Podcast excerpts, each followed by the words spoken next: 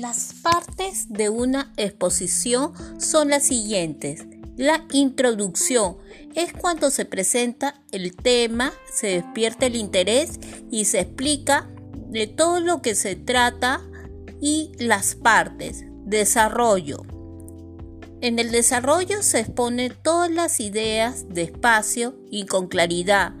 Se puede usar carteles, transparencias, diapositivas, imágenes, etc. Y las conclusiones son resúmenes de las ideas más importantes llegando a una conclusión final. Gracias.